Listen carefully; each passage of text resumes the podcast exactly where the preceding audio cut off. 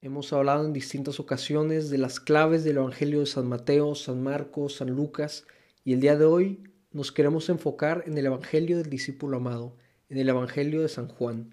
Queremos entender poco a poco cómo podemos descubrir aquel mensaje sobre Cristo que San Juan nos quiere transmitir.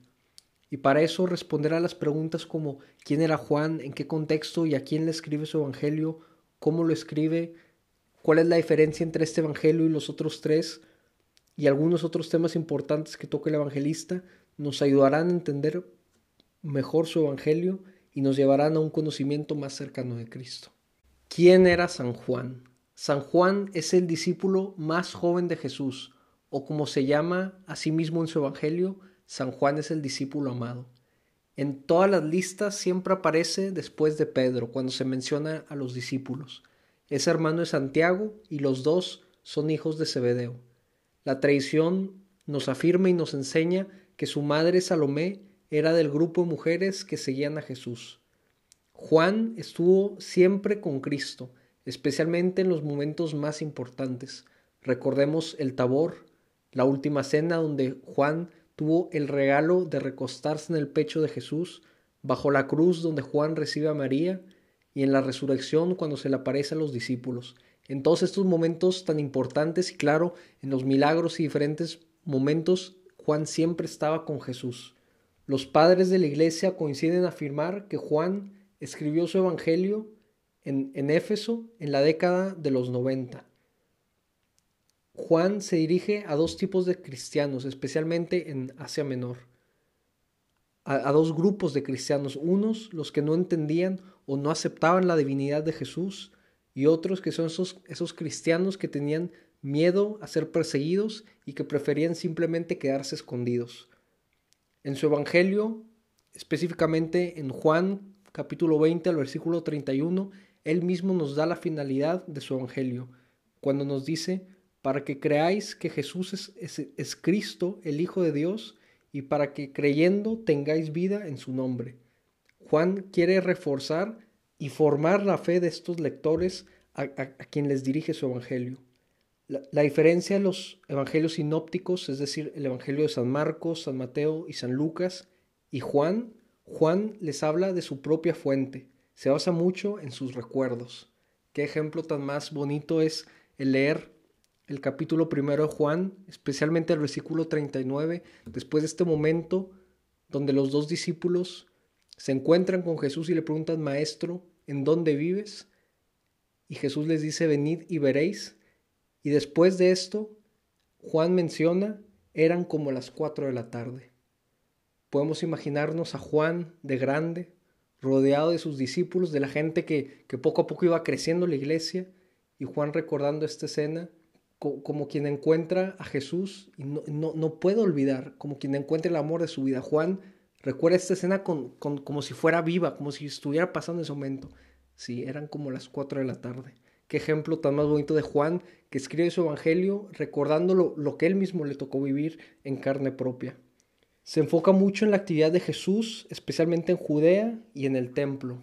Habla muy poco de las actividades de Jesús en Galilea y dedica todo el capítulo 4 al paso de Jesús por Samaria, siendo Samaria una tierra odiada y marginada por todo judío del tiempo de Jesús. Y Juan, a diferencia de los sinópticos, menciona tres subidas al templo, cuando los demás mencionan una, si no es que ninguna.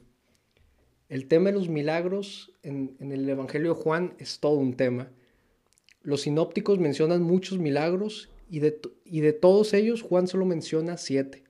Y de los siete, solo dos coinciden con los otros tres evangelistas. Y Juan, algo que, nos deja claro Juan es que siempre usa los milagros para hacer, para darnos a entender que son signos, es decir, para explicar algo más profundo. Veamos dos ejemplos.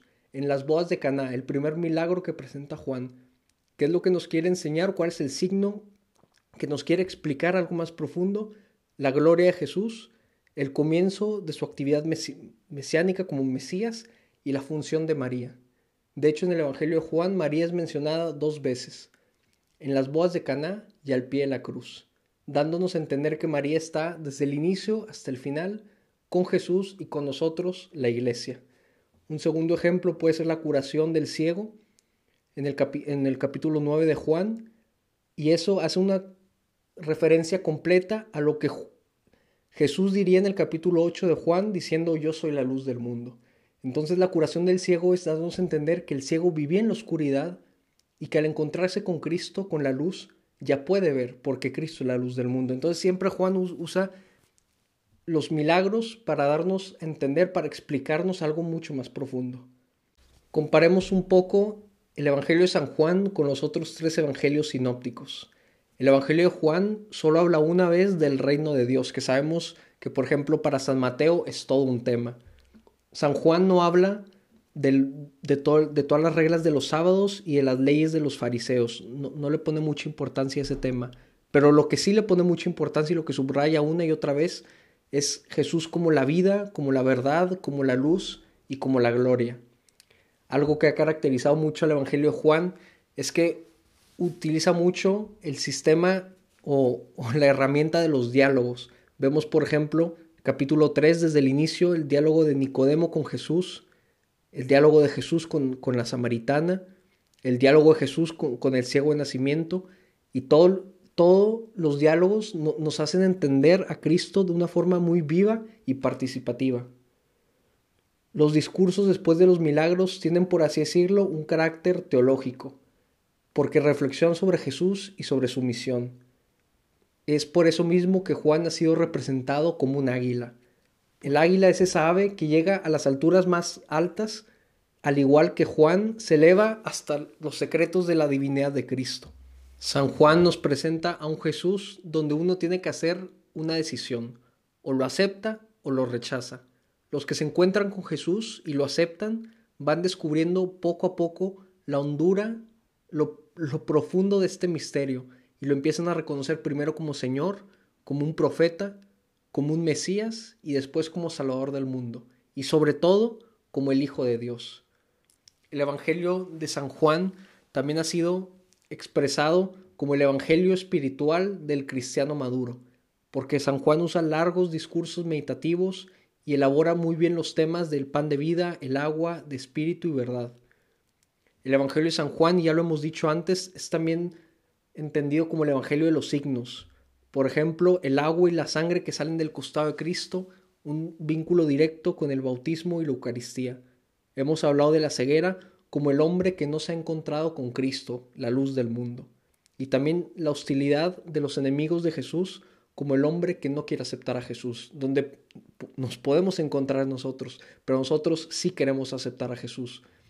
El Evangelio de San Juan ha sido caracterizado por ser un Evangelio de vida y amor, pues toda la moral de Jesús converge en el mandamiento del amor fraterno. También ha sido llamado, y este es uno de mis favoritos, como el Evangelio del Padre, ya que toda la vida de Jesús es presentada por Juan como un salir del Padre, permanecer fiel a la misión que el Padre le ha dado y volver al Padre para ser glorificado y sentarse a su derecha.